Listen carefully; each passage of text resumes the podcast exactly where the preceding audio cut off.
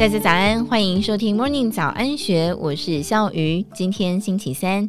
现年九十二岁的美国科罗拉多州立大学荣誉教授杜祖建，半个世纪以来是以国际毒物专家的身份扬名于外。从越战期间，他为美国海军研究东南亚的海蛇开始，结合了父亲杜聪明亲手给他的蛇毒标本，杜祖建意外开启了国际毒物专家的生涯，而且一直持续到今天。不仅美国陆海空三军为了各自对生化武器的忧虑及应变，找他研究不同领域的毒素。日本警方也请他研究奥姆真理教的沙林毒气攻击，连台湾国军许多单位都多次请他回台湾演讲，这就让人好奇，大家口中的杜教授到底是何方神圣？时间回到了二零二二年第四季，高龄九十二岁的杜祖建风尘仆仆，先是两度到中兴大学担任客座教授。在十一月中到十二月初的短短两周，以全英文教授读物学概论。九十二岁的老教授亲自授课，已经非比寻常了。更令人惊讶的是，杜祖建竟然是自己一个人搭机回台，在台湾也是常常一个人活动。话说，一九五六年夏天，杜祖建在美国圣母大学获得硕士学位，一九六零年更是拿到了史丹佛大学的博士学位。并且找到常春藤名校耶鲁大学的博士后研究工作。一九六二年开始在犹他大学执教。一九六三年，杜祖建是到美国深造之后首度回台。在离开台湾前一天晚上，父亲杜聪明拿着五种台湾本土的蛇毒样本给他，并说：“我不知道你对蛇毒有没有兴趣。假如你想做研究，这里有的是材料样本给你做。”当时对蛇毒研究还没有具体想法的杜祖建，绝对不会想到蛇毒将会为他开启了往后数十年的国际毒物专家生涯。杜祖建说，他是一九六七年开始跟美国海军有毒物研究上的往来，因为当时越战的关系，美国增兵越南越来越多，但是东南亚近海有海蛇。当时，美国海军研究办公室因缘际会跟杜祖建搭上线，请他做相关的研究。根据他在著作《毒物专家看台湾与世界》当中所描述，海军部认为海蛇对美国海军在东南亚的作战十分危险，不仅希望他实地研究，还要拍一部教育训练的影片。在前后四年期间，他遍访泰国、马来西亚、斯里兰卡、印度、菲律宾。台湾以及日本南部离岛的安美大岛，收集了不少海蛇的毒腺囊，从中抽取毒液，并且分离出其神经毒素。不仅如此，他在很多地方拍摄了海蛇游动的影片，让海军部非常满意，把一部分素材放在海军的训练教材中。后来，常常有杜祖建不认识的美国海军军人告诉他，看过他拍的影片。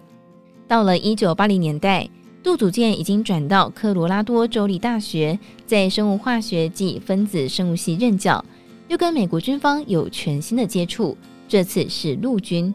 因为一九八三年美国惊讶地发现，当时的冷战死敌苏联竟然开发出毒素武器。杜祖建说明，毒素武器是使用天然毒素所制成的毒气，毒性超过以往的化合物。这类毒气只要吸一口就会一命呜呼。当时美方过于震惊，足足一年不知如何是好。后来官方指定由美国陆军主全责，并且将所有的毒素相关研究都移交陆军管理，包括海里的毒素也是。他提到，美方发现苏联的众多毒素武器当中，有一种是从乌兹别克的眼镜蛇取出的神经毒素所制成，因此美国陆军派人找上了杜祖建，就蛇毒神经毒素向他咨询。杜祖建在书中说，美国陆军给了他为期六年的研究经费，算是相当长的时间。当时他表示自己只是做蛇毒基础研究，完全不懂生物武器。陆军则是回复，他们明了杜教授跟生物武器没有关系，但是因为在蛇毒研究有不错的成果，因此愿意给出优渥的研究经费。他回忆，当年在协助美国陆军时，开始了解为什么美方极为关切苏联毒素武器。美国一九七九年禁止本国制造生物武器，还有化学武器，并且逐步销毁库存。但是法律并没有禁止研究生化武器的因应对策。美国陆军把重心放在针对外国生化武器的防御上，因为生物或是化学武器在制造上比核子武器更加便宜，所以不少国家仍然生产生化武器，包括当时的苏联在内。在美军之外，日本是杜祖舰在国际毒物专家生涯的另一个高峰。一九九五年三月份，东京地铁发生骇人听闻的沙林毒气攻击事件之前，奥姆真理教在一九九四年六月份就在长野县松本市以同样的手法行凶。一九九四年九月份，还有一九九五年三月份，东京地铁攻击后四天，日本警察厅也是相当于台湾的警政署旗下的国立警察科学研究所两度联络杜祖舰。请教他沙林毒气的成分、合成过程，还有在土壤留下的分解物。